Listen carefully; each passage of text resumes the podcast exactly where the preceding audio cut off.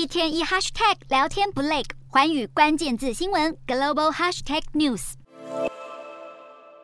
今年美国股市大跌，让投资人心好痛。不过美股的跌势却成为空头的福音，渴望实现四年以来的首度获利。根据分析公司的数据显示，今年的空头炒家拥有三千零三十七亿美元的已实现和未实现收益，比二零一八年成长四倍。当中就属于放空美国电动车龙头特斯拉最赚钱。由于特斯拉执行长马斯克收购推特闹得满城风雨，以及市场对特斯拉电动车的需求降温，导致特斯拉股价今年跌得惨兮兮。特斯拉熊今年以来按市值计算的获利达到大约一百七十亿美元，也就是特斯拉成为今年最有利可图的空头交易。而过去几年特斯拉快速上涨，让许多看跌的空头投资人吃大亏。除了特斯拉，其他被放空最多的公司还包括美国电商巨擘亚马逊以及其他多年来引领市场走高的大型成长型股票。对冲基金经理人表示，今年对空头来说比较容易，因为经济环境对市场来说像是逆风，而非前几年的顺风。但他也提醒，市场毕竟瞬息万变，空头不可能